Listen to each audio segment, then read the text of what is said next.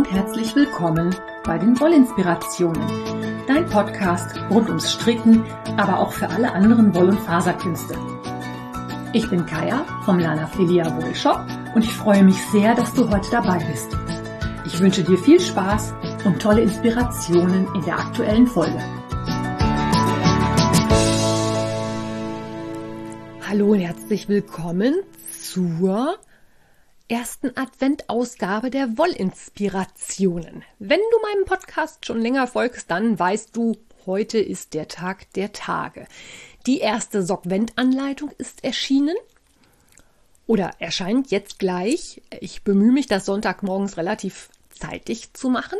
Und wenn du den Sockvent gekauft hast, darfst du heute die erste Tüte aufmachen. Ich verrate so viel schon mal. Ich glaube, das sind ganz, ganz tolle Socken geworden. Die gefallen mir persönlich mega gut. Und ich freue mich auf euer Feedback und was ihr so dazu sagt. Du kannst ab heute dann natürlich auch sehen, wie die Socken aussehen und du kannst ab heute natürlich auch die Anleitung nicht mehr als Katze im Sack kaufen, sondern als Anleitung vorhanden quasi. Kannst also sehen, was, wie es aussieht, bevor du es kaufst.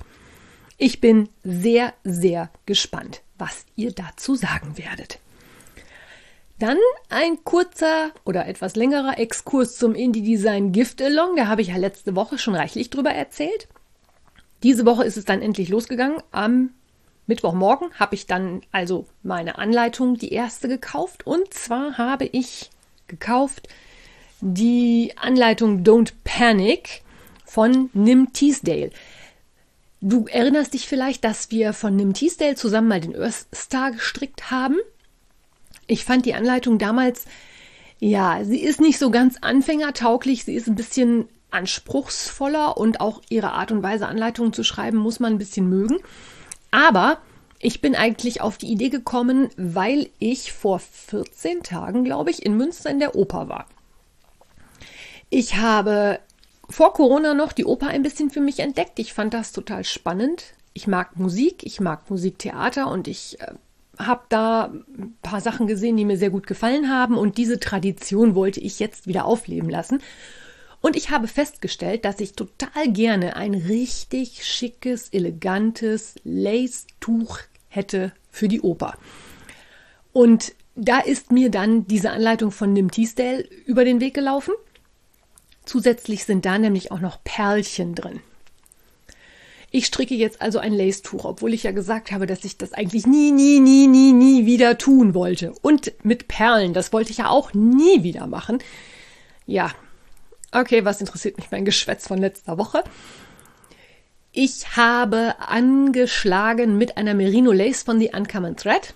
Das ist eine hundertprozentige Merino in einer ja, Heavyweight Lace oder sehr, sehr light Fingering. Das hat 600 Meter Lauflänge pro 100 Gramm.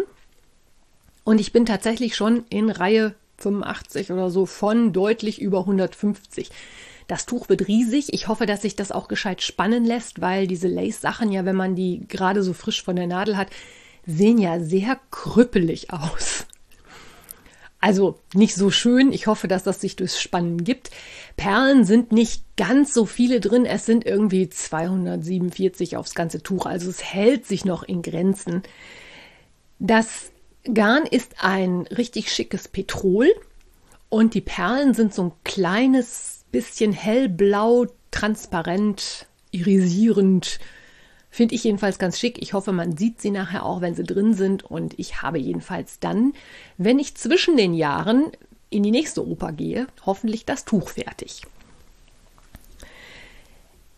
In diesem Zusammenhang habe ich ein bisschen Recherche betrieben.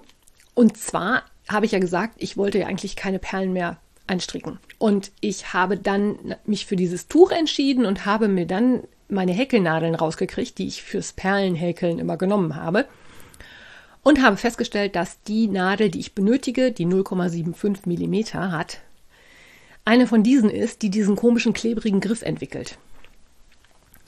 Ich weiß nicht, ob dir das auch schon mal passiert ist. Das liegt an diesen komischen Kunststoffen, die für die Griffe verwendet werden. Das ist seit einigen Jahren weit verbreitet. Ganz früher gab es das nicht. Da waren die Griffe so richtig aus ganz, ganz festem Plastik. Da passiert überhaupt nichts mit. Aber diese neuen Griffe, die so ein bisschen Grip haben, das kennst du vielleicht auch von den Adi Swing-Nadeln oder ähnlichen, die fangen irgendwann an zu kleben. Da muss irgendwas mit dem Kunststoff passieren, der muss altern, irgendwas ausdünsten. Ich habe keine Ahnung, dafür bin ich halt nicht Chemiker genug, dass ich da hinterkomme, was das ist. Jedenfalls, dieser Kunststoffgriff war einfach nur, ja, ich sag's mal, wie es ist, richtig eklig, weil du hattest das Gefühl, das klebt dir in der Hand fest. Und wenn du auch so eine Nadel hast oder irgendwas anderes mit so einem Kunststoffgriff, dann weißt du, was ich meine. Ich habe mich dann mal hingesetzt und überlegt, weil mir war was, dass irgendjemand bei Instagram mal geschrieben hat, was man dagegen tun kann. Der erste Einfall war Isopropanol. Das habe ich probiert, das hat bei dieser Nadel nicht funktioniert. Klammer auf. Es kommen jetzt jede Menge Tipps. Ich gebe keine Garantie, dass das bei deiner Nadel funktioniert, aber es gibt eine ganze Menge Sachen, die man vielleicht mal ausprobieren kann, wenn man das auch hat. Also Isopropanol war es bei mir jedenfalls schon mal nicht. Ich habe das dann bei Instagram mal geteilt und habe gesagt, hier Leute, welche Ideen habt ihr so? Was gibt es? Was kennt ihr? Was hat bei euch funktioniert? Und habe einen mega Berg Antworten gekriegt. Die trudeln immer noch ein. Und das wollte ich dann heute mal mit dir teilen. Die Möglichkeit, das mit einem ganz feinen Sandpapier abzuschleifen, finde ich auch ganz spannend. Ich hatte nur halt kein Sandpapier gerade zur Hand. Dann sagten mehrere, dass man den Griff mit Babypuder einreiben soll oder die Hände damit. Habe ich halt auch nicht da, wollte ich auch dafür nicht extra kaufen. Ich habe dann auch eingewendet, dass ich das ein bisschen blöd und klebrig und pudrig und so finde fürs Gestrick, aber es hieß dann, nee, nee, einmal den Griff und dann ist Ruhe. Da hast du dann nichts am Gestrick. Gebe ich euch dann mal so weiter zum Ausprobieren. Ziemlich viele Lösungsmittel waren im Spiel, also von Isopropanol, Aceton, Nagellackentferner, äh, Desinfektionsmittel, war alles dabei. Wenn man da was da hat, also acetonhaltigen Nagellackentferner zum Beispiel oder sowas, ruhig mal ausprobieren. Dann schrieb mir jemand, sie hätte ihre Nadel reklamiert, das wäre ein Produktionsfehler. Das hängt natürlich jetzt von der jeweiligen Firma ab. Es hängt auch von der Kulanz der Firma ab und es hängt natürlich auch davon ab, ähm, wie alt das Teilchen auch ist. Ne? Also ja, ich wollte halt gerne häkeln und nicht erst schicken und hin und her und dreimal zurück. Ist aber vielleicht je nach Firma auch mal eine Idee. Dann kam die Empfehlung, dass man Babyöltücher nehmen könnte. Okay, gebe ich jetzt einfach mal so weiter. Kunststoffreiniger für Außenmöbel, also für Außenkunststoffmöbel, habe ich auch gelesen. Dann hatten einige die Idee, das doch zu umkleben mit irgendwas, also sei es mit Washi-Tape, mit Pflaster oder jemand hatte einen Schrumpfschlauch genommen und den da drüber geschrumpft. Geht sicherlich auch. Und meine ultimative, wirklich total mega simple Lösung, haushaltskonform mit allem, was man so quasi da hat, war ganz schlicht ordinäres Soda. Und zwar dieser Soda, ja, von Frosch gibt es diesen Soda-Allzweckreiniger, in Klammern Achtung Werbung. Und bei uns wird das Soda immer, dieser Soda-Reiniger immer selber gemacht. Also wir hatten uns mal so einen Soda-Reiniger von Frosch geholt. Dann haben wir nämlich so eine Sprühflasche dafür. Und seitdem wird das Soda selber angerührt. Ich glaube, da kommt ein bisschen Spülmittel rein, da kommt Waschsoda rein und Wasser.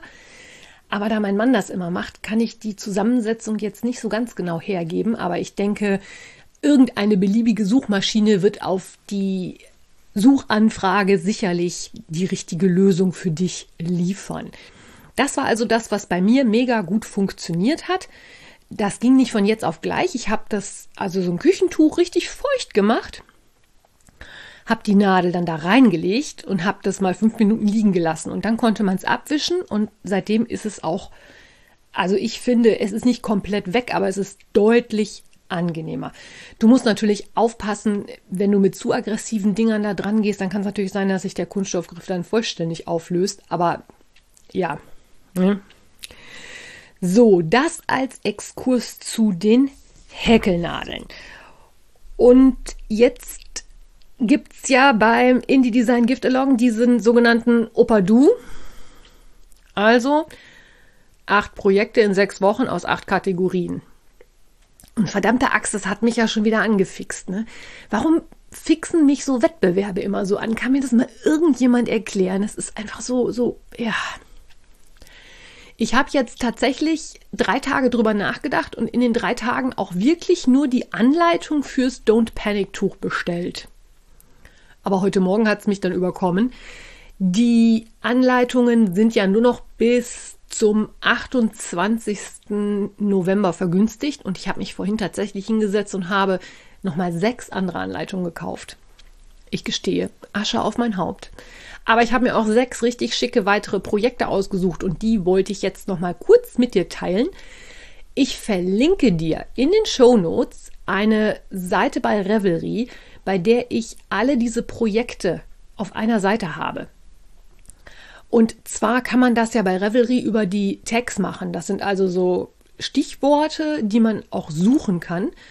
Und ich habe die halt alle mit Giftalong 2022 verlinkt. Und wenn man dann noch nach dem Benutzer sucht, dann sieht man halt alle Projekte hintereinander. Da kannst du dann genau gucken, wie weit ich mit meinen jeweiligen Projekten bin. Zurzeit ist halt erst nur das Don't Panic Tuch in Arbeit, aber ich werde heute Nachmittag zu einem Stricktreffen gehen und wahrscheinlich noch irgendwas anderes anfangen. Ich habe mich nur noch nicht entschieden, was, weil ich habe jetzt so viele schöne, tolle Möglichkeiten. Ach, ist das spannend. Aber ich wollte es dir gerade kurz erzählen. Und zwar habe ich mir ausgesucht den Maple Syrup Cardigan für die Kategorie Oberteile. Das ist ein, eine Jacke aus einem DK-Garn. Die wird als RVO gestrickt, in Klammern. Ihr ahnt gar nicht, wie groß hier steht, dass ich Reglern sage und nicht Rachlan. Nur so als kleiner Lacher nebenbei. Den werde ich wahrscheinlich aus der Farm Twist von Madeline Tosh stricken, denn die Farm Twist ist etwas dicker als das angegebene Garn und damit komme ich auch mit einem DK Cardigan relativ zackig vorwärts. Es geht ja jetzt auch ein bisschen um die Zeit. Verdammt, warum bin ich eigentlich, was sowas angeht, so anfällig? Ich hasse es. Ich hasse mich selber dafür. Ich setze mich da immer selber unter Druck, aber andererseits macht es auch mega Spaß. Die Designerin ist Lyudmila Aksenik. Die kenne ich jetzt persönlich noch nicht. Ich habe die Anleitung mir schon mal ein bisschen genauer angeguckt. Also wie gesagt, RVO das Besondere ist zum einen, dass diese Anleitung ein Strukturmuster hat. Das Strukturmuster ist aus rechten und linken Maschen. Das ist gespiegelt für rechte und linke Seite von der Jacke.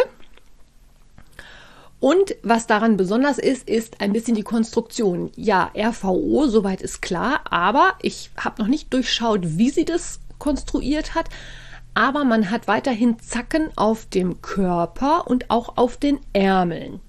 Ich bin schwer gespannt, wie das funktioniert.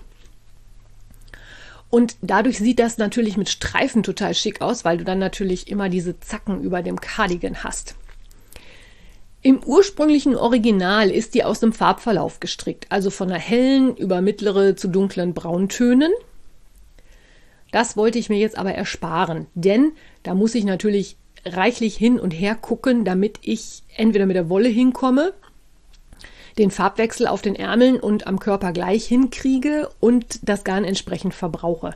Ich habe mich dafür eine etwas einfachere Version entschieden. Ich werde den wahrscheinlich mit einer Hauptfarbe stricken und zwischenzeitlich Streifen in Kontrastfarbe einfügen. Und bei den Streifen bin ich noch am Überlegen, wie ich die verteile. Das könnte wohl sein, dass das eine Fibonacci-Folge wird oder irgendwie sowas in die Richtung. Lasst euch überraschen. Ich lasse es auch. Also außer dem Garn steht da noch gar nichts fest.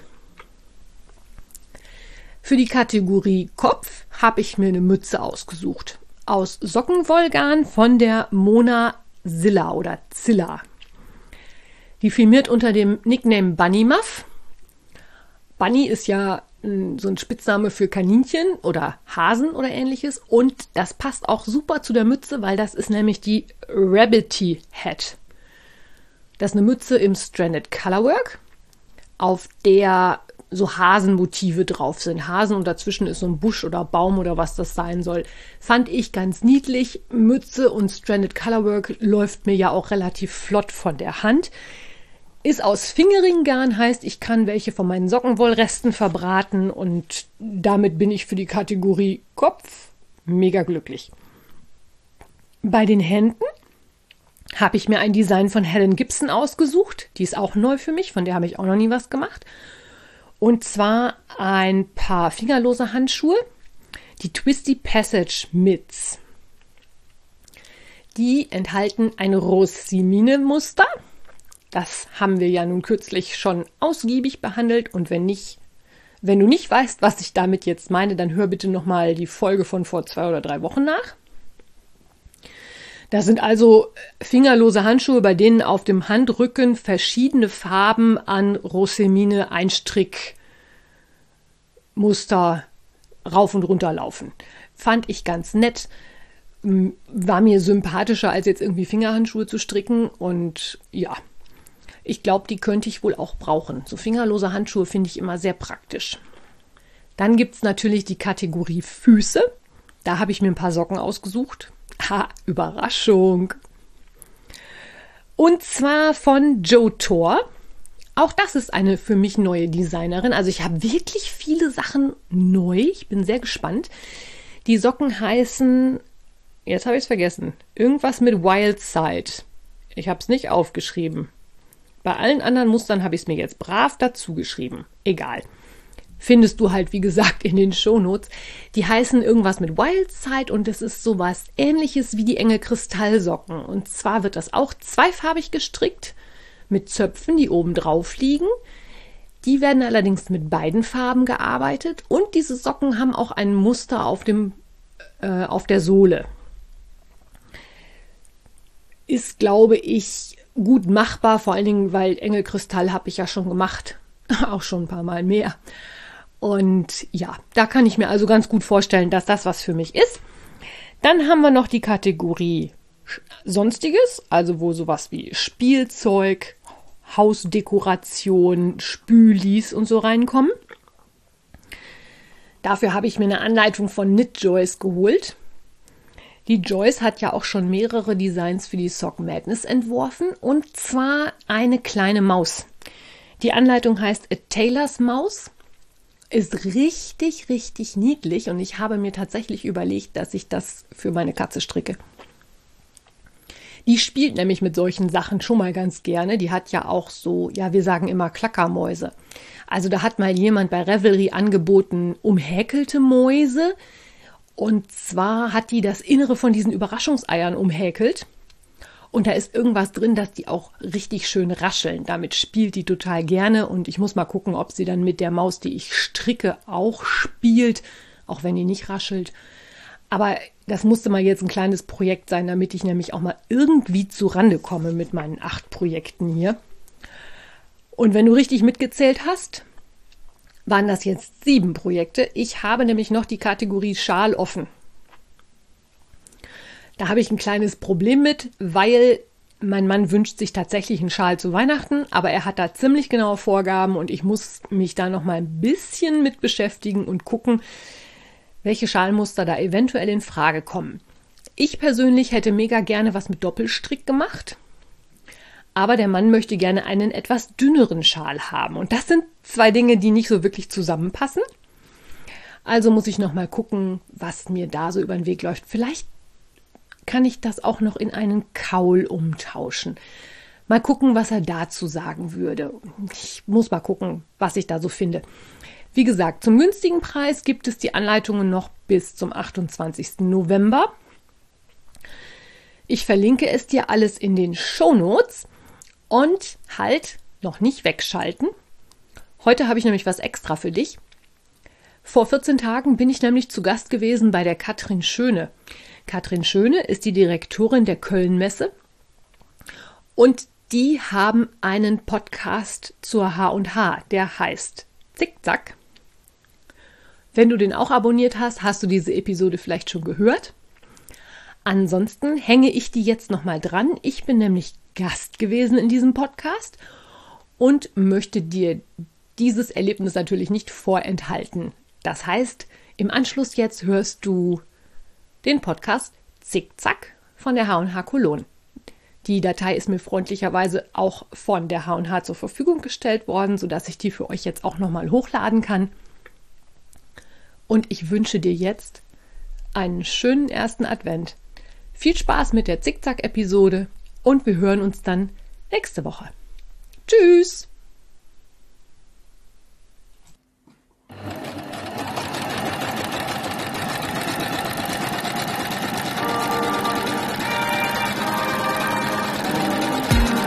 Zickzack, der H und H Cologne Podcast. Mit Katrin Schön. Das Schöne an diesem Podcast ist, dass ich immer wieder Neues dazulerne. Bei der Recherche für diese Folge habe ich wieder mal staunend vor meinem Bildschirm gesessen und mich gefragt, für was man in unserer Branche einen Wickelservice braucht. Oder wusstet ihr es? Naja, wahrscheinlich schon. Ihr, ich wusste es nicht, aber ihr als Strickprofis wisst es bestimmt. Aber ich hoffe, mein heutiger Gast kann mir erklären, was sie da genau in ihrem Shop anbietet und warum das wichtig ist. Kaya Gossens hat vor fünf Jahren dem Gesundheitswesen den Rücken gekehrt und mit ihrem Wollshop das Stricken zum Beruf gemacht. Inzwischen hostet sie einen eigenen Podcast und ist auf Social Media aktiv. Ja, es ist ein kleines Lana Filia Universum entstanden und von dem erzählt sie uns heute. Herzlich willkommen, liebe Kaya. Hallo Katrin, schön, dass ich dabei sein darf. Ich freue mich. Ja, sehr gerne. Ich freue mich auch, dass es geklappt hat heute Morgen. Ja. Ich habe eigentlich auf meinem Tisch, wenn ich in meinem ähm, in meinem Studio vor Ort bin, so gewisse Handarbeitsutensilien, Wolle, äh, eine Stricknadel, Häkelnadel, äh, Stoffe, so alles so. Was wäre denn dein Lieblingsutensil wahrscheinlich? Ich hätte einen Verdacht, äh, aber. Stricknadeln, ganz eindeutig. Ich bin von Haus aus Stricker. Ich habe mit dem Stricken angefangen. Ich häkel auch ab und an. Ähm, in meiner englischen Biografie steht dann accidentally, also so quasi unfallsmäßig, wenn es mich mal überkommt. Ansonsten habe ich mich total dem Stricken verschrieben. Ist also wirklich meine Leidenschaft. Das Schnittmuster. Ja, ich habe auf deiner Website gelesen, du warst über 20 Jahre im äh, Gesundheitswesen. Was genau hast du gemacht, wenn du das sagen magst? Oder Ja. also in welchem Bereich warst du? Ich bin approbierte Apothekerin und habe wirklich, ja, fast 20 Jahre im Handverkauf, also in der öffentlichen Apotheke gestanden und den Leuten ihre Medikamente verkauft. Oder auch abgegeben und entsprechend beraten. Und hergestellt und studiert habe ich das auch mal und ja. Ja, und äh, war dann irgendwann der Spaß in diesem Job zu klein und die Leidenschaft zum Stricken zu groß? Oder wann und warum hast du den Schritt in die Selbstständigkeit gewagt? Also der Schritt in die Selbstständigkeit hat sich eigentlich ganz anders ergeben. Es ist so gewesen, dass ich psychisch erkrankt bin. Ich hatte schwere Depressionen. Und es hat sich halt rausgestellt, dass die Apotheke mit ein Verursacher davon war. Okay. Und ich habe auch meinen Beruf verloren. Mir ist gekündigt worden, weil ich einfach einen zu hohen Krankenstand hatte. Was in so kleinen Betrieben auch echt schwierig ist, wenn da Leute regelmäßig länger ausfallen, kann ich jeden verstehen. Ja. Und ja, ich war zu der Zeit krankgeschrieben, habe die Kündigung bekommen und habe, normalerweise hätte ich meine Mutter angerufen. Die ist für sowas dann immer zuständig. Ja. Da die aber zwei Tage später in den Urlaub gefahren ist, habe ich gedacht, das erzähle ich ihr nicht, damit versaue ich ihr den ganzen Urlaub. Und dann habe ich den nächstbesten Menschen auf meiner Liste angerufen, das war meine Schwester. Meine Schwester hatte sich 2010 muss das gewesen sein, mit einem kleinen Wollshop selbstständig gemacht. Die rührte aber in zu vielen Töpfen. Die hatte auch ein Baby bekommen, die hat noch einen anderen Job nebenbei, den sie auch macht. Und wir kamen dann so ins Gespräch und sie sagte, ja, du kannst aber auch den Wollshop haben. Ja, und so kommt man, so Ja. kommt man zu einem Wollshop. Also es ist eigentlich quasi ein Baby von meiner Schwester, das ich jetzt großziehe. Ja, aber wunderbar, hat sich ja doch dann äh, toll getroffen, weil ich meine, das wäre jetzt, wenn du jetzt mit Stricken äh, nichts am Hut gehabt hättest, hättest du ja auch nicht so viel genutzt. Also von daher hat das nee, ja. natürlich Äh, nicht. Aber ich habe damals, als meine Schwester mit der Idee kam, wir haben mal überlegt, das muss, also sie erinnert sich noch dran, das muss an irgendeinem familiären Osterfrühstück gewesen sein, dass sie damit rüberkam und erzählt hat, dass sie das jetzt macht. Und ich habe damals schon gedacht, boah, das wäre auch was für mich. Und habe das wohl auch so ja. kommuniziert. Sie konnte sich da noch dran erinnern, ich nicht. ja. Wart ihr eine, eine Strickfamilie schon immer strickbegeistert? Ja. Auf jeden Fall. Also ich habe Stricken von meiner Oma gelernt, größtenteils. Meine Mutter kam neulich noch mit einem Zeitungsausschnitt daher. Ähm, meine Oma hat nämlich schon in den 1950er Jahren einen Stricktreff gehabt, was man Ach. halt so heutzutage Ja. überhaupt nicht in die Zeit verorten würde. Die hat schon mit mehreren anderen Frauen zusammen, haben die sie regelmäßig getroffen, hauptsächlich im Winter, weil das viele Frauen aus der Landwirtschaft waren und haben dann geklönt und gestrickt. Und ich bin als Kind oft bei meiner Oma oder bei meinen Großeltern quasi in den Ferien gewesen. Ich habe also da übernachtet und das Kind musste ja irgendwie beschäftigt werden. Und da lag dieses ganze Handarbeiten und Stricken, Häkeln relativ nahe. Und als Teenager habe ich dann mal eine Zeit lang sehr viel gestrickt, weil ich total Probleme mit den Bändern in den Füßen hatte. Ich war also öfter mal eine Zeit lang quasi ans heimische Sofa gefesselt. Damals gab es natürlich auch noch nicht dieses Fernsehangebot, wie es das heute gibt. Da habe ich meinen ersten Pullover gestrickt. Ein herrliches 80er Jahre Acrylflauschgarn in rosa, pastellgelb und hellblau. Ein fürchterliches Teil, aber ich habe es gestrickt. Ich habe es auch getragen. Es existiert aber nicht mehr. Es muss irgendwo mal weggekommen sein. Und eigentlich wurde bei uns immer gehandarbeitet. Also meine Mutter und meine Schwester nähen auch sehr viel. Meine Urgroßmutter hat damals hauptsächlich Strümpfe gestrickt. Die hat auch tatsächlich mit links gestrickt. Während meine Schwester als Linkshänderin nachher das Stricken von unserer Mutter gelernt hat und deswegen wie ein Rechtshänder strickt. Also ist auch eine ganz lustige, äh, ne, ganz ja, witzig auch, ja, genau. witzig auch, weil ich habe mich dann für eine Podcast-Episode auch mal mit dem Stricken mit links, also andersrum beschäftigt und das ist gar nicht so einfach, wie man denkt. Man denkt ja einfach, ja, machst das andersrum.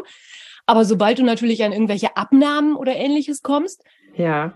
da Naja, es ist wahrscheinlich ähnlich wie mit Rechtschreiben, mit Linksschreiben, oder? Also es ist doch ein anderer Ablauf, oder? Meinst du, es ist ähnlicher mit, ob man Rechts- oder Linkshänder ist? Nee, es ist, glaube ich, definitiv komplizierter, weil wenn du zum Beispiel eine Strickanleitung nimmst Ach ja. Auch noch, und ja. dann die Strickanleitung für einen Rechtshänder geschrieben ist und da steht dann äh, die Fersen, ähm, wie heißt das?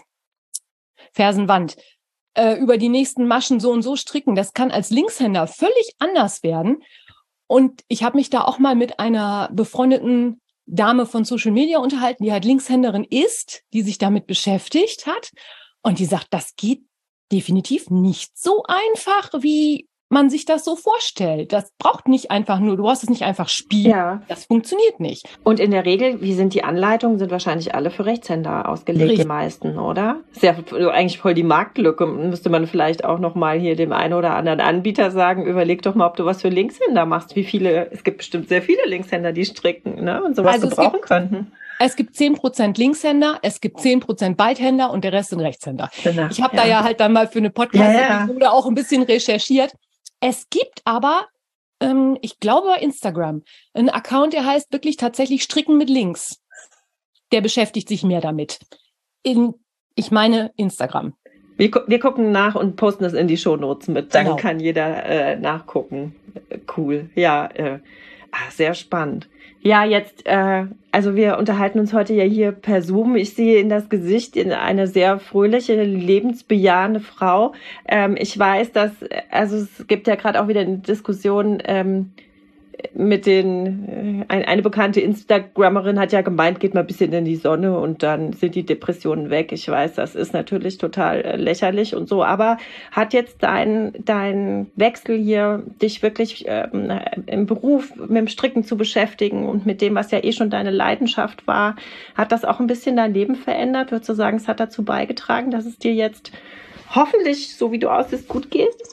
Also mir geht's gut. Es ist soweit alles in Ordnung. Und ich muss sagen, ja, mir geht es sehr viel besser so. Ich produziere was.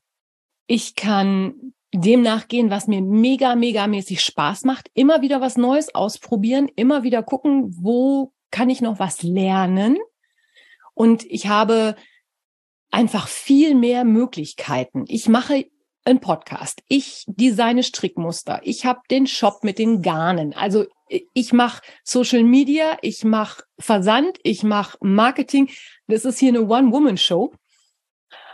Und die ist halt auch sehr vielfältig. Und wenn ich dann halt mal einen Sonntag da sitze und Buchführung mache, ganz ehrlich, ich bin Buchführerstochter oder Buchhalterstochter. Auch das macht mir Spaß. Es sehr, sehr vielseitig und ich kann mir meine Zeit frei einteilen. Wenn ich dann wirklich mal einen Tag habe, wo ich sage, boah, nee, heute habe ich dann überhaupt, geht's mir nicht gut, habe ich ein Loch, kümmere ich mich mal einen Tag um mich und dann geht's auch am nächsten und übernächsten Tag wieder besser. Ja. Eine, eine tolle Überleitung, finde ich, zu unserer Rubrik. Eine links, eine rechts. Wie sieht denn so dein typischer Tag aus? Was, was machst du jetzt alles mit dem? Du hast einen Shop, du hast einen Podcast, du hast, du hast äh, Social Media. Beschreib doch mal, wie, wie heute so dein Tag ausschaut. Also ich bin eine frühe Lerche, also ich stehe relativ früh auf, kümmere mich dann ein bisschen um mich selber. Ich habe da so eine Morgenroutine, ein bisschen Bewegung, äh, ein bisschen Journaling. Manchmal meditiere ich auch ein bisschen und guck dann, der Computer bleibt erst noch mal aus eine Zeit lang habe ich morgens als erstes den Rechner angeschmissen. Da bist du sofort voll drin. Habe ich gemerkt, tut mir nicht gut. Ich brauche erstmal so ein bisschen Zeit für mich. Und je nachdem, was dann ansteht, muss ich ganz ehrlich sagen, äh, plane ich den Tag relativ spontan. Ich gucke halt im Laufe des Vormittags, ob ich eine Bestellung habe oder mehrere und mache die Versand fertig. Und dann habe ich eigentlich meine Zeit zur freien Verfügung und kann mir überlegen, wo arbeitest du jetzt dran? Guckst du dir mal, dass du ein paar Social Media Posts vorbereitest? Ich mache natürlich meine Standardrunde durch die sozialen Netzwerke, also Instagram mache ich sehr viel, finde ich auch sehr schön. Und mein absolutes Internet-Wohnzimmer ist ja definitiv Revelry. Mit Facebook habe ich nicht so viel am Hut. Ich finde Facebook unübersichtlich. Und es gefällt mir nicht. Ich bin da wegen des Business, weil man halt irgendwie auch ein bisschen Präsenz zeigen muss. Aber es wird von mir sehr stiefmütterlich behandelt. Ja, äh, vielleicht magst du noch mal äh, Revelry ähm, erklären. Dass du, ja. Vielleicht gibt es auch noch drei, vier Leute, die das nicht kennen sollten. Vielleicht. Revelry gibt es seit, boah, jetzt muss ich lügen. Also es gibt schon sehr lange, 15 Jahre bestimmt. Revelry ist eine soziale Medienplattform, die kommt aus den USA und ist eigentlich eine ganz, ganz große Datenbank für Strickanleitungen und Garne. Man legt sich da so einen Account zu, da hat man so Nutzername. Meiner ist Überraschung, Lana Filia. Und du kannst dann auf Revelry ganz viele Sachen machen. Angefangen von einer Recherche über Anleitungen, da kann man also Suchfilter setzen. Also zum Beispiel, ich habe einen Strang Sockenwolle in 400 Meter Lauflänge in der Unifarbe. Was kann ich damit machen? Andersrum kann man auch sagen, ich möchte jetzt Socken stricken. Und zwar spezielle Socken von oben, von unten, mit einem Einstrickmuster oder mit einer bestimmten Technik. Und Revelry wirft mir die Anleitungen aus und sagt mir auch, die kannst du da und da und da und da bekommen. Entweder umsonst oder kostenpflichtig, je nachdem. Das ist eigentlich so das Grundgerüst von Revelry. Und wenn ich jetzt was stricke, lege ich da auch ein sogenanntes Projekt an. Das heißt, ich verlinke auch, okay, ich habe die Anleitung benutzt mit dem und dem Garn in der und der Nadelstärke. So sieht's nachher aus. Man kann da Notizen hinzufügen und dadurch entwickelt sich so eine riesengroße Datenbank, in der man von einem Projekt zum Garn, zur Anleitung und zurückkommen kann und schauen kann, zum Beispiel, ich habe jetzt eine Pullovermenge in dem und dem Garn, was haben andere daraus gemacht? Mhm. Und mich da inspirieren lassen, Ideen, ja. gucken, was ist gerade der neue, in Anführungszeichen, heiße Scheiß. Was machen im Moment alle? Was kann ich nochmal ausprobieren? So in, und dann gibt's bei Revelry noch eine Funktion, das sind sogenannte Foren. Da kann man halt untereinander sich quasi austauschen Internet und, unterhalten ja. und austauschen. Und ja. es gibt auch ein Lanaphilia Forum, das ist relativ groß, da sind schon über 800 Menschen Mitglied. Revelry insgesamt hat weltweit acht Millionen Nutzer. Ja, die Handarbeits-Community ist groß. Ja, ne? ja, ja, genau. genau. Ja, und gerade cool. diese internationalen Geschichten interessieren mich auch unheimlich, was hier so in Deutschland abgeht. Das kriegt man ja relativ gut mit, aber ja. über den über gerade über den großen Teich in Amerika ist die Strickszene noch mal, ja, ich glaube, das ist da noch mal eine ganz andere Nummer als hier. Ja, und auch so von den von den Projekten, von den Farben oder sowas, merkt man da Unterschiede zwischen den Ländern oder? Man was? merkt von den Anleitungen und von den Designs Unterschiede, finde ich. Ja. Also, also von der Mode ein bisschen. Ja, oder? ja, ja. Und ich meine auch so von den Anleitungen, wie die Anleitungen auch geschrieben sind. Ich schreibe ja selber auch Anleitungen. Putzigerweise schreibe ich die auf Englisch und übersetze die dann zurück ins Deutsche. Ah, okay. Ja, weil das viel einfacher ist. Ja, ja, ja. Strick Englische ist mir so in Fleisch und Blut übergegangen. Wenn ich gleich zwischendurch mal irgendwo stocke, dann überlege ich, wie heißt dieses Wort auf Deutsch? Ist mir vorhin bei der Fersen, das ist jetzt schwierig, ne? bei der Oder? Fersenband Ja. so gegangen. Ich wollte hier flat sagen und habe gedacht, nee, das ist ja schon wieder Englisch, das kannst du ja nicht machen. Das ist, geht einem so in Fleisch und Blut über. Und ich kann eigentlich jedem strickenden Menschen nur raten, sich da anzumelden bei Revelry und zu gucken und sich auch mit diesem Englisch auseinanderzusetzen. Das ist am Anfang echt ein bisschen frickelig. Man muss gucken und ein bisschen kramen, aber man gewöhnt sich mega schnell dran. Und ich finde einfach, die englische Strick-Community oder die englischsprachige Strick-Community hat da sehr klare Definitionen, was wie zu, abzukürzen ist. Ja, ja. Während das bei deutschen Anleitungen, da macht jeder Designer so sein eigenes Süppchen. Es gibt eine American Yarn, Yarn Council, die Mhm. gibt Standards heraus. Zum Beispiel was die Garnstärke angeht, was die Größen angeht, aber auch was so Abkürzungen angeht. Ja, also ich muss sagen, ich, ich finde das nach wie vor auch sehr bewundernswert. Das ist ja fast wie eine Fremdsprache lernen. Also ich äh, bin ja, also ich kann besser Messe machen als äh, Stricken und Häkeln. Ich habe wirklich nur die Grundkenntnisse. Trotzdem gucke ich mir natürlich viele Sachen an. Und äh, ich äh, sage ja immer auch, heutzutage ist ja auch ganz schön, dass es das Internet gibt und man sich vielleicht das eine oder andere auch in einem Film nachgucken kann, gerade wenn man Anfänger ist und vielleicht die Abkürzungen noch nicht so drauf hat. Aber ne, wenn man dann wahrscheinlich ein bisschen professioneller unterwegs ist und dann weiß, was was heißt, dann kommt man und und umso schöner, wenn man dann einen Standard hat und sich nicht dauernd in was Neues einfuchsen muss. Ne? Es ist einfach, ja, es ist einfach klar und prägnant und du weißt halt sofort, was gemeint ist. Wenn die dann SLSK schreiben, weißt du genau, dass es eine überzogene Abnahme ist. Aber wie ein deutscher Designer eine überzogene Abnahme abkürzt in seinen Anleitungen oder ihren Anleitungen, ist halt nicht immer ganz eindeutig. Verstehe. Okay. Also ich merke, das Herz brennt auch da noch fürs Stricken. Also das kommt bei dir und bei deinem Alltag auch nicht zu kurz, sondern Äh, nein, du nimmst definitiv. dir auch äh, viel Zeit weiter für deine Projekte und fürs Stricken. Jetzt sag mal, in deinem Shop sieht man, ähm, du bietest handgefärbte Garne an. Hast du das Mhm. auch von deiner Schwester übernommen oder dich bewusst entschieden, äh, speziell diese Garne anzubieten? Und was magst du daran? Also es gibt zwei oder drei Gründe dafür. Das erste ist natürlich, meine Schwester hatte das so angefangen.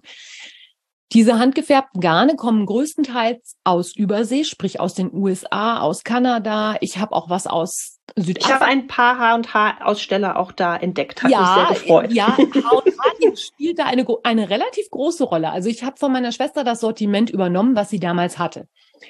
Die Idee ist einfach, dass der Shop dafür da ist, dass diese Garne aus Nordamerika oder aus anderen Ländern hier in Deutschland verfügbar sind und dass sich der Käufer oder die Käuferin die Mühe nicht machen muss mit dem ganzen Driss mit Zoll und Einfuhrumsatzsteuer und den Paketen aus Übersee und dem ganzen hin und her.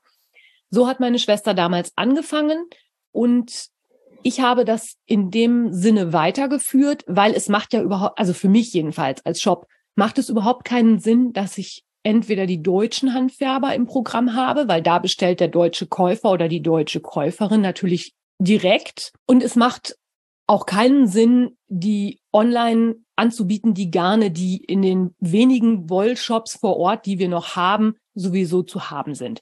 Das ist das eine.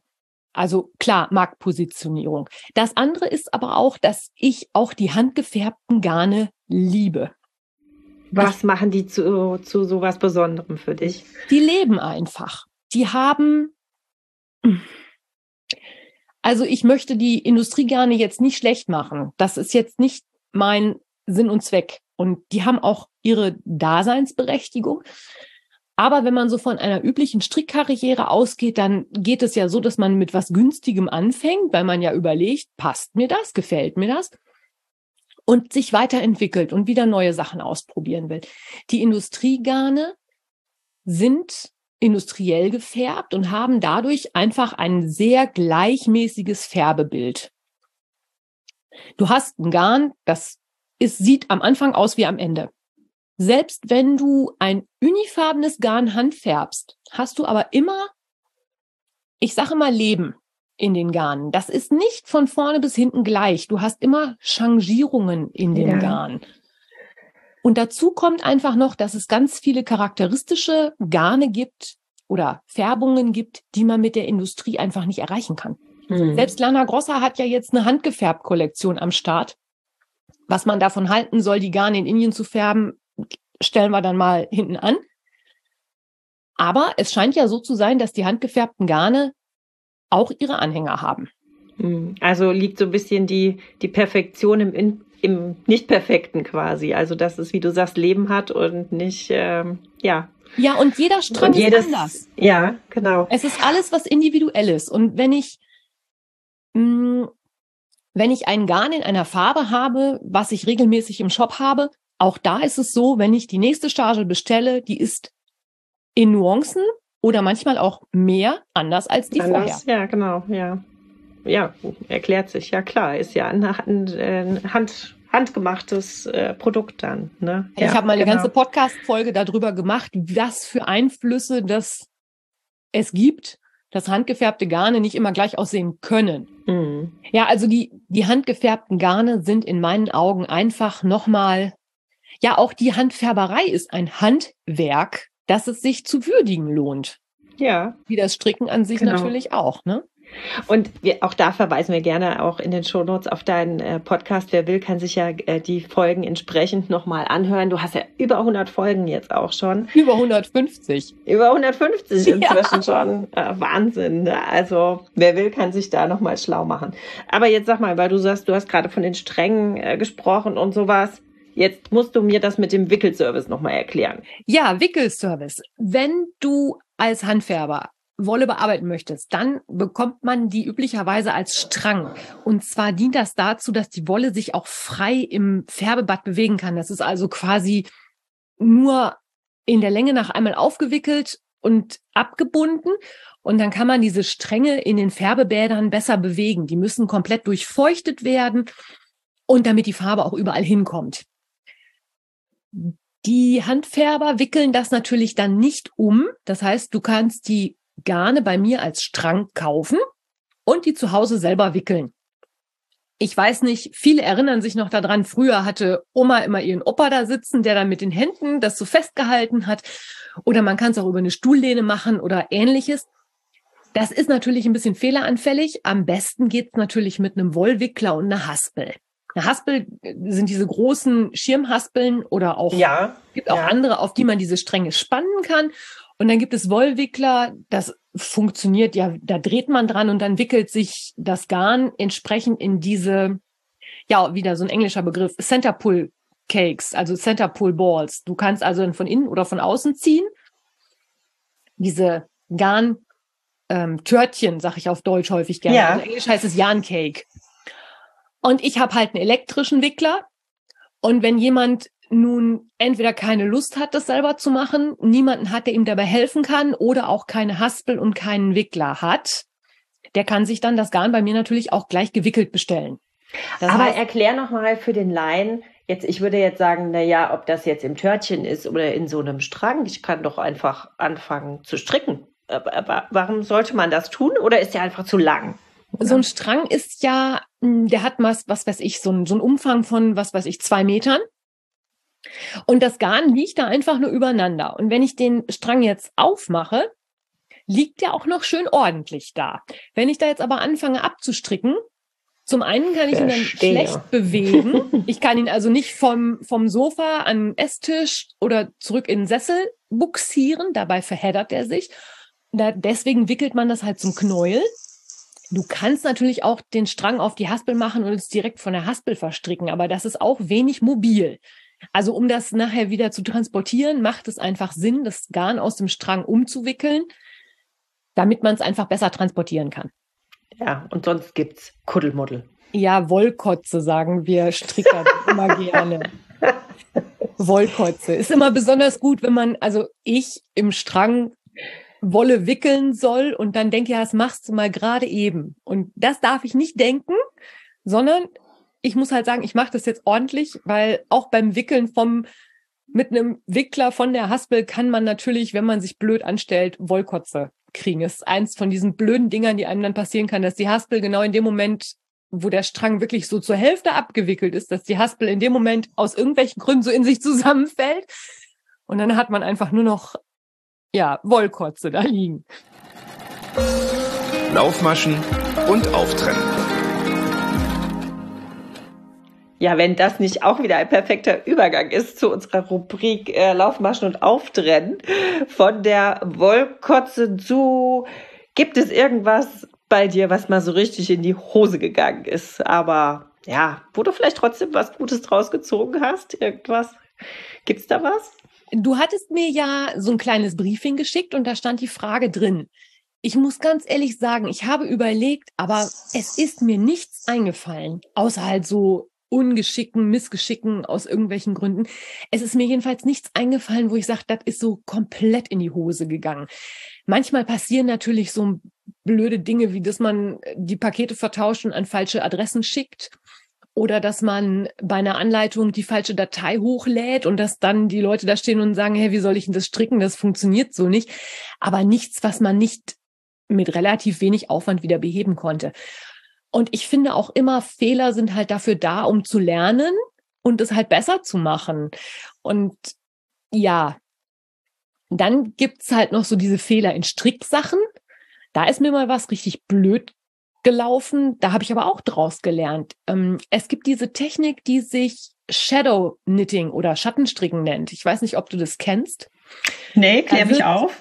Da wird ein zweifarbiges Strickstück gearbeitet in dem durch den abwechselnden Gebrauch von rechten und linken Maschen so ein Reliefmuster entsteht. Da gibt's ganz tolle Sachen, die man da machen kann, weil je nachdem, wie man das Strickstück dann hält, kann man das sehen oder eben nicht. Das ah, hängt so ah, vom Einfallswinkel okay. ab. Das wird zweifarbig und nur in rechts und links gestrickt gearbeitet. Das musste ich natürlich auch mal ausprobieren, weil ich bin ja so jemand, wenn ich sowas mal sehe, ich muss ja alles ausprobieren und dann erzähle ich da ja auch im Podcast drüber, weil, ne, und das habe ich gemacht. Da habe ich mir einen Schal ausgesucht mit einem Muster aus dem Herrn der Ringe, mit diesem Spruch, der in diesen Ring eingraviert ist. Mhm. Hab das aus einer 100 Also auch direkt das leichte Projekt hast du genommen. Ja, das ja. ist also wirklich, du hast also nur für mich schon. da steht halt drin Farbe A, Farbe B und rechte Masche oder linke Masche. Das war wirklich, das ist auch eine total super Technik für Strickanfänger, weil du strickst immer eine Reihe in einer Farbe und wechselst da nur rechte und linke Maschen und die nächste okay. Reihe halt in einer anderen Farbe. Es gibt halt diesen tollen Effekt. Und dann habe ich diesen Schal gestrickt. Der war mir aber tatsächlich zu schmal geworden und relativ lang. Und weil ich eine 100% Merino genommen habe, dachte ich mir, ja, macht nichts, nass machen und ordentlich auf Breite spannen. Dann geht die Länge weg, mhm. aber die Breite kommt dazu. So. Problem an der Geschichte, Shadow-Stricken oder Schattenstricken funktioniert dadurch, dass die rechten und die linken Maschen unterschiedliche Höhe haben. Aha. Und was passiert, wenn ich das so schön stramm blocke? Ja, dann ist alles mein eindimensional. Muster war weg. das war halt auch so ein Ding, wo ich gesagt habe, okay, Schattenstrickarbeiten darf man nicht zu stramm spannen, sonst ist die ganze Arbeit für die Katz. Aber das sind halt so Dinge, die verbuche ich auch immer als äh, Lesson learned, also als ja. ich habe was gelernt, ich nehme was daraus mit. Ich bin ja auch eine absolute Prozessstrickerin. Also ich stricke Klar, das Ergebnis ist schön. Ich habe nachher ein Pullover, Socken, was auch immer, aber ich stricke einfach um des Stricken willens. Okay. Und ja, so, so wie der David das erzählt hat hier bei ja, dem Podcast total. mit der, also mit der, der Bulinale. Der ist der, ja. der ist der absolute Prozessstricker. Ich bin nicht ganz so wild, aber dass ich eine Anleitung zweimal stricke, nee ich möchte halt schon irgendwann mal das fertige Projekt auch haben. Der David hat ja gesagt, er hat teilweise Sachen seit 20 Jahren liegen. Ja. Für diejenigen von euch, die es nicht gehört haben, wir beziehen uns da gerade auf die Vulinale-Episode mit dem David Wasser, heißt er, ne? Genau, genau, ja, ja. Und der erzählte, dass es ihm eigentlich ums Stricken selber geht und er auch kein Problem damit, Sachen mal 20 Jahre liegen zu lassen, die noch nicht fertig sind. Es geht ja. einfach um das, ja, zum einen um das Meditative, und dieses Mantramäßige, Masche nach Masche nach Masche, das beruhigt halt, das macht auch sehr gelassen. Aber es geht auch darum, mal was Neues auszuprobieren. Für mich zumindest. Ich bin nicht jemand, der sich hinstellt und sagt, ich stricke jetzt das zehnte Paar stinknormale Stricksocken, Bündchen, zwei rechts, zwei links, Käppchen, Ferse, Fuß, glatt rechts und freue mich dran, dass Wolle A ein bisschen anders ist als Wolle B. Nein. Das ist so gar nichts für mich. Also ich brauche immer irgendwie neuen Input. Ich brauche da, ja. Und das möchte ich halt auch weitergeben. Das ist auch Aber da äh, wirst du ja, hast du ja viel Futter ne, auf äh, Revelry und wie auch immer. Also da glaube ich, äh, kommt man nicht an seine Grenzen, oder? Es gibt immer wieder neue Ideen. Du findest was das immer angeht. wieder was Neues. Ich habe jetzt kürzlich eine Episode gemacht über eine Technik aus Estland. Das nannte sich Estonian Inlay. Da habe ich auch mich gleich hingesetzt und ein paar Socken dazu designt. Ähm, äh, das sind einfach Dinge, die ja das ist einfach toll. Und ich habe Spaß daran, die Leute oder den strickenden Menschen zu erzählen, du guck mal da, da gibt's noch das und vielleicht hast du auch mal Lust, das auszuprobieren und auch über den eigenen Tellerrand zu gucken und den Leuten zu zeigen, was kann man alles noch mit Wolle machen. Es muss halt nicht immer der stinknormale Socken, zwei rechts, zwei links, glatt rechts sein. Ne? Ja, nee, die, die, der Fantasie sind keine Grenzen gesetzt. Absolut ja. nicht. Und ja. dann auch das Spiel mit den Farben. Ich bin ja auch ausgebildete Farbberaterin. Man kann sich also auch mit Farben endlos lange beschäftigen. Und da mhm. alleine auch diese, ja, auf den Wollfesten, wenn die Leute da stehen und sich so einen Strang an den Hals halten und sagen, steht mir das? Ja, was möchtest du jetzt hören? Naja, Hauptsache es gefällt einem selber, oder? Das ist ja, das Allerwichtigste, glaube ich. Das ist das Allerwichtigste. Aber wie gesagt, der Prozess und der, der Spaß dran, immer wieder was Neues auszuprobieren. Ich bin auch, was meine Hobbys angeht, also meine, neben dem Stricken, Hobbys angeht, auch so jemand, ich muss immer mal was Neues machen. Ist immer was machst Gleiche, du aktuell? Was, was sind gerade, für was begeisterst du dich gerade? Im Moment gerade entdecke ich mal wieder so ein bisschen das Zeichnen und Malen und da halt viel diese Mandalas. Mhm. Also auch was sehr Meditatives, okay. Ich lese natürlich relativ viel. Ich bin ein absoluter Hörbuch-Junkie. Auch dann beim Stricken oder? Äh, Weil das so gut zum Stricken passt. Ja. Ich, also nicht nur das. Ich bin auch einfach anscheinend, ich habe mal so eine Analyse machen lassen, oder das war in, im Rahmen von, ne, da wurde halt geguckt, wie ist so ein Mensch veranlagt. Und es gibt wohl viele Menschen, die auf das Visuelle mehr achten als auf das Auditive. Und ich bin wohl jemand, der mehr auf diese Gehörgeschichten anspringt. Und deswegen mache ich auch einen Audiopodcast. Unter anderem. Der zweite Grund ist, ich will nicht immer vorher aufräumen, bevor ich einen Podcast mache. Ein sehr praktischer Grund. Aber deswegen, ähm, ich kann mich auch erinnern, ich habe als Kind auch schon immer wahnsinnig viele Hörspiele und Vorlesen. Das war für mich das Allergrößte. Und Deswegen. Kann ich total gut nachvollziehen. Geht mir ganz genauso. Ja, also das, und ich glaube auch vielleicht, wenn man Spaß an Podcast hören hat, hat man auch Spaß am Podcast machen, dann wahrscheinlich. Ja, und kann ich sehr an, gut nachvollziehen. An diesem Spagat, den Leuten mit Worten etwas zu erklären, was eigentlich fast gar nicht geht. Also wie man jemandem Stricken erklärt, ohne dass der jetzt das direkt vor sich hat. Klar, ich kann jetzt nicht meine fertigen Projekte in die Kamera halten, aber dafür habe ich zum Beispiel Revelry. Ich verlinke dann halt immer auf meine vorhin schon erwähnte Projektseite, wo ich sage, hier, da kannst gucken, wie ich das gemacht habe. Und ich versuche dann auch schwierige Techniken so darzustellen, dass man sich das vorstellen kann. Das ist halt schon manchmal eine Herausforderung. Aber ich scheine es nicht ganz verkehrt zu machen, sonst würden die Leute ja nicht mehr zuhören. Und ich, ich habe gerade gedacht, ich habe gerade gedacht, das wäre, glaube ich, so ein Megaspiel für so eine Fernsehshow, wenn du jemanden äh, da sitzen hast, der noch nie gestrickt hat und du versuchst ihm dann irgendwie äh, zu sagen, was er machen muss. Und wenn er es dann hinkriegt, das äh, fände ich sehr lustig, glaube ja. ich, anzuschauen. Aber ich glaube, das geht bei vielen, ist, ist bei vielen Sachen so. Und ich sag mal, stricken, ja, wobei da natürlich, es gibt ja auch 5000 verschiedene Arten zu stricken und jeder strickt ja irgendwie auch ein bisschen anders. Da gibt's ja auch keine Standards. Aber es ist schon eine Herausforderung, aber es macht auch total Spaß. Und wie gesagt, es scheint ja nicht so ganz verkehrt zu sein. Die Wollinspirationen sind inzwischen kein so ganz kleiner Podcast mehr, obwohl es nur so eine in Anführungszeichen Nische ist. Ne? Na, aber also ich glaube, jeder, der es noch nicht gehört hat, äh, merkt jetzt, mit welcher, ähm, mit welchem Enthusiasmus und welcher Begeisterung äh, du da erzählst und in deinem Podcast auch. Von daher, wer Lust auf Stricken hat, ähm, glaube ich, hat auch Lust auf diesen Podcast. Bestimmt. Die H und H Cologne und ich. Ja. Inspiration, Ja. Netzwerken. Da kommen ja auch ganz, ganz viele von den, ja, gerade den deutschen Bloggern und den deutschen Menschen, die sich viel mit Stricken beschäftigen. Die ist für mich aber auch natürlich Einkauf. Ich kaufe neue Garne ein bei den Handfärbern aus Übersee, die ja teilweise auch auf der H&H zu Gast sind. Und die sind natürlich in irgendeiner Form immer auch gucken, was gibt es wo Neues? Wer hat welchen neuen heißen Scheiß am Start? Das ist H&H für mich und ähm, ich war das erste Mal 2018, glaube ich, da und das hat mich total überwältigt.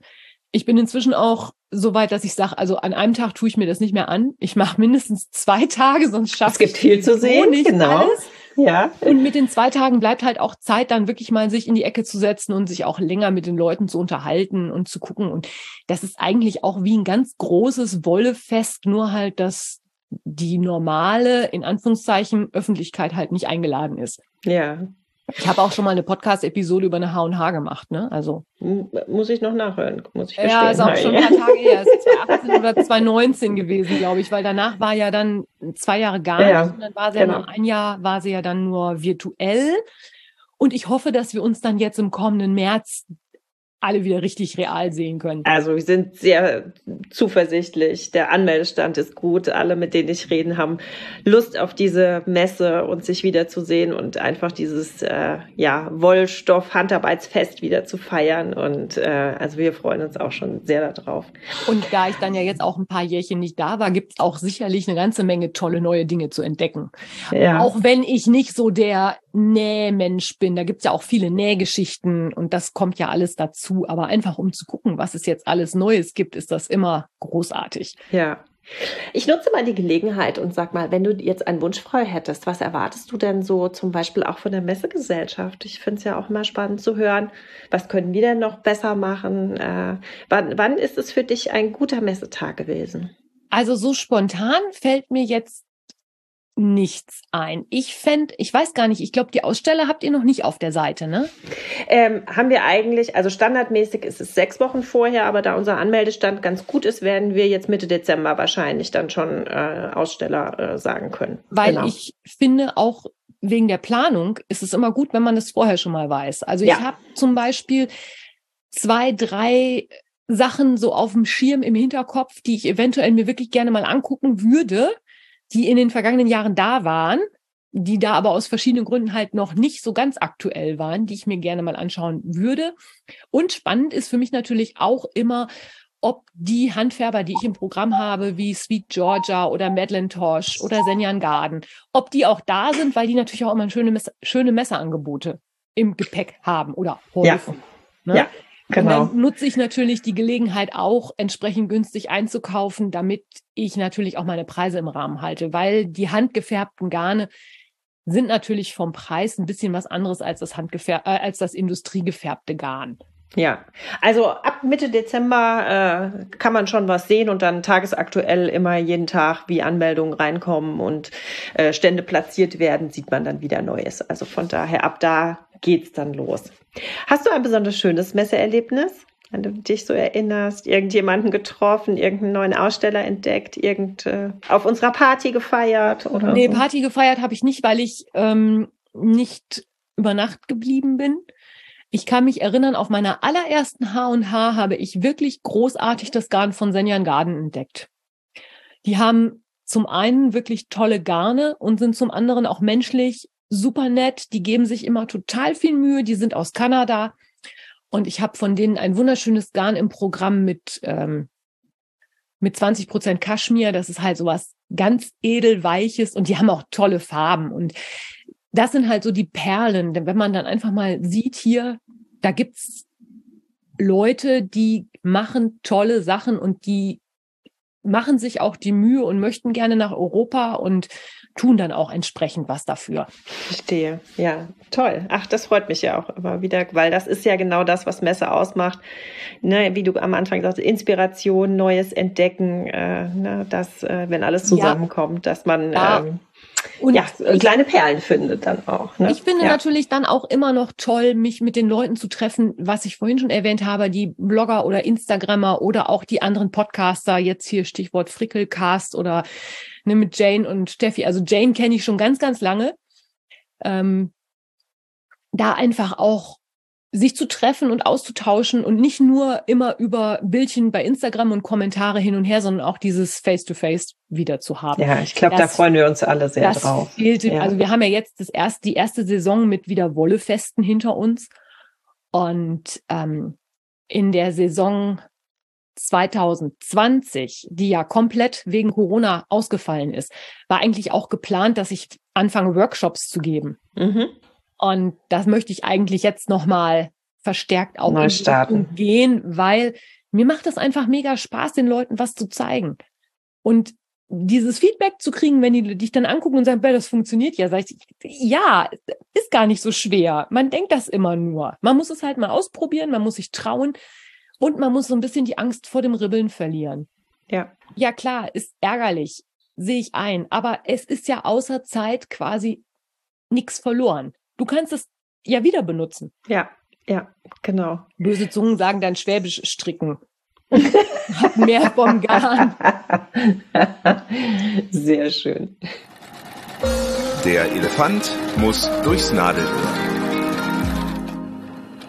Ja, lass uns so ein bisschen in die Zukunft gucken. Du hast schon gesagt, also vielleicht äh, ein neues Projekt mit den Workshops. Äh, ja, wo geht die Zukunft des Handarbeitens so hin für den Handel, für die Branche? Was denkst du so, was kommt? Also ich denke, die Handarbeitsbranche hat definitiv noch viel vor sich. Es muss aber auch ein bisschen was getan werden. Wir müssen ein bisschen raus, gerade die professionellen Leute müssen mehr versuchen, aus dieser Hobby-Ecke rauszukommen. Es muss aber auch von den handarbeitenden Menschen mehr Wertschätzung kommen. Also was ich oder was für mich natürlich immer ein Thema ist, ich designe Strickanleitungen. Was für mich immer ein Thema ist, ist, ähm, solche Anleitungen darf man nicht einfach kostenlos weitergeben. Verstehe, und man muss, okay. man muss auch bereit sein, für eine gute Anleitung gutes Geld zu bezahlen. Also wer sich beschwert, wenn er für eine Anleitung sieben oder acht Euro bezahlen soll, das gleiche Geld aber bei Starbucks auf den Tisch legt, das verstehe ich halt zum Beispiel gar nicht. Vielleicht mal so im Verhältnis, bis du so eine Anleitung fertig hast. Was würdest du sagen, wie viel Zeit musst du investieren? Das hängt natürlich davon ab, was es für eine Anleitung ist. Aber ich investiere ja nicht nur meine Zeit, ich habe ja auch das Material. Mhm. Dann ist es so, ich muss das schreiben, ich muss ein Layout machen, das ganze technische hinten dran. Ich brauche gescheite Fotos dafür. Im Normalfall mache ich einen Teststrick. Das heißt, es kriegen ausgewählte Stricker schon mal vorab und stricken das nach und sagen, hier, das läuft, das nicht. Oder das passt oder hier habe ich ein Problem oder ne, damit das schon mal so getestet werden kann. Und wenn es komplizierte Anleitungen sind, geht das sogar noch mal zur technischen Edition. Da gibt es speziell ausgebildete Tech-Editoren, die das auch nochmal Korrektur lesen. Und wenn du da einen Mindestlohn von 12,50 Euro ansetzt, ich sag mal, mit zehn Stunden ist das nicht getan. Ja, auf alle Fälle äh, dauert es länger und kostet mehr Aufwand, als den äh, Starbucks-Kaffee in den ja, Becher das, zu füllen. Das, das auf jeden Fall. Aber also ich finde, ich möchte einfach noch mal eine Lanze für die Designer brechen. Jede Anleitung, die man käuflich erwerben kann, die jemand umsonst weitergibt, schadet dem einzelnen Designer und schadet auch der gesamten Community. Dadurch, dass solche Anleitungen weitergegeben werden, werden weniger Anleitungen gekauft. Dadurch wird es für weniger Leute attraktiv und dadurch wird der Markt natürlich auch kleiner. Ja, du hast nachher nur noch die mhm. großen Designer, die sowieso bekannt sind und du hast die Strickzeitungen, die ihre Sachen machen, mehr oder weniger gut. Aber findest du es legitim, wenn zum Beispiel ein, ein, Hersteller so ein paar Anleitungen auch kostenlos gibt, um die Leute auch einfach zu motivieren, Sachen auszubringen, ans Stricken dran ich zu finde, führen und nein, sowas? Findest du das okay? Ich finde, kostenlose Anleitungen sind völlig okay. Ich habe auch kostenlose Anleitungen. Die gibt's auch. Aber wenn ein Designer so ein Design rausgibt und dafür, du kannst ja auch nicht einfach hingehen und eigentlich ist es ja auch verboten, das aus einer Strickzeitung zu kopieren. Mhm. Verstehe, ja. Wenn Designer das frei rausgeben, ist das überhaupt kein Thema. Mhm. Ne? Ja, ich glaube, ne, der Punkt ist die Wertschätzung einfach, dass das nicht Ja. einfach mal so von heute auf morgen gemacht ist, dass man Ja, sich Gedanken gemacht hat, dass man Zeit und Kreativität investiert hat und in ganz vielen anderen Bereichen wird das ja auch belohnt. Warum nicht auch da? Also finde Ja, ich auch weil- legitim. Ja. Weil dieses, du strickst ja sowieso. Ja, natürlich tue ich das, aber ich stricke dann, weil ich ein Ergebnis für mich möchte und nicht, weil ich Langeweile habe und für dich jetzt in zehn Stunden ein paar Socken stricken Mhm. möchte, für die ich ja noch nicht mal. Dann kommt halt dieses nette Angebot, ja, ich bezahle dir auch die Wolle. Ja. Und dann denkst du, ja gut, ich, auch ich stricke an ein paar Socken sechs bis acht Stunden Mhm. plus Material plus Mehrwertsteuer bis bei 100 Euro. Mhm. Das ist das eine. Und ich glaube, die Strickbranche in Deutschland muss noch einen ganzen Ticken investieren in Sachen Größeninklusion. Okay. Ja. Jede Strickzeitung, die du aufmachst, hat Anleitungen. Und wenn man Glück hat, in Anführungszeichen, gibt's Anleitungen bis vielleicht Größe 46 oder 48. Was machen denn all die Menschen, die nicht in diese Normen reinpassen, sowohl nach unten als auch nach oben? Nach unten lässt sich natürlich einfacher anpassen. Ich habe jetzt auch angefangen, mich mit dem Design von Oberteilen zu beschäftigen. Das ist eine ganz, ganz schwierige Geschichte, weiß ich. Und eine Strickanleitung, die ich für mich in der Größe 38, 40, 42 stricke, umzurechnen auf eine Größe 56, sag ich mal, ist nicht einfach. Mhm. Aber diese Menschen gibt es auch. Und es ist ein großer Markt, ne? Und, Und das also fällt in deutschen Strickanleitungen, raus. also in den Strickzeitungen, wenn man, also ich, ne, ich kaufe ja keine, weil ich habe ja Revelry, da sind's ja alle. Aber wenn man mal so reinblättert, fällt es einem auf.